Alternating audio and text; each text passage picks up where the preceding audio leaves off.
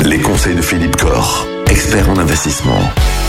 Aujourd'hui, pour finir la semaine, euh, Philippe Corr, on va chercher à optimiser son impôt. On prend un peu d'avance déjà, parce que ce n'est qu'en fin d'année, évidemment, euh, qu'on déclarera son impôt pour 2023. euh, mais quand même, il faut se noter qu'il y a une petite opportunité pour l'impôt en 2023 en investissant dans la pierre. Oui, il y a une opportunité, je voulais qu'on en parle parce que, comme dit, elle ne va pas durer, cette opportunité, donc c'est spécifique Ah. à 2023 et 2024.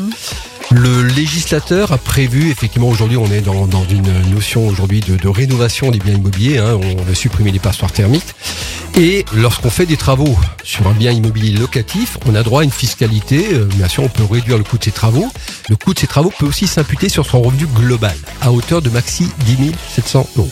Aujourd'hui, quelqu'un qui n'a pas de revenu foncier particulier, s'il investit dans la pierre en faisant des travaux sur un appartement effectivement dont il va améliorer le bilan euh, thermique, énergétique, etc., il pourra aller jusqu'à l'imputation d'un plafond doublé. C'est la nouveauté de 2023, donc ce plafond de 1700 est doublé. Donc on passe quand même à, plus de 20 000 euros de possibilité de déficit foncier imputable sur le revenu global. Donc c'est assez, assez sympa. Et on peut faire ça aujourd'hui facilement à travers des sociétés civiles de placement immobilier dont c'est le, métier de faire de la rénovation immobilière. Donc aujourd'hui, en investissant, je fais un petit calcul, en investissant par exemple 80 000 euros dans une SCPI de déficit foncier, eh bien on profitera de deux fois 20 000 euros de réduction de son revenu global. C'est pas mal. Ça fait 21 000 euros en 2023, 21 000 en 2024. Quelqu'un qui est imposé à 41%, c'est 17 000 euros de gain fiscal. 12 600 euros de gain fiscal si on est imposé à 30%, hein, ce qui est quand même très facilement le cas.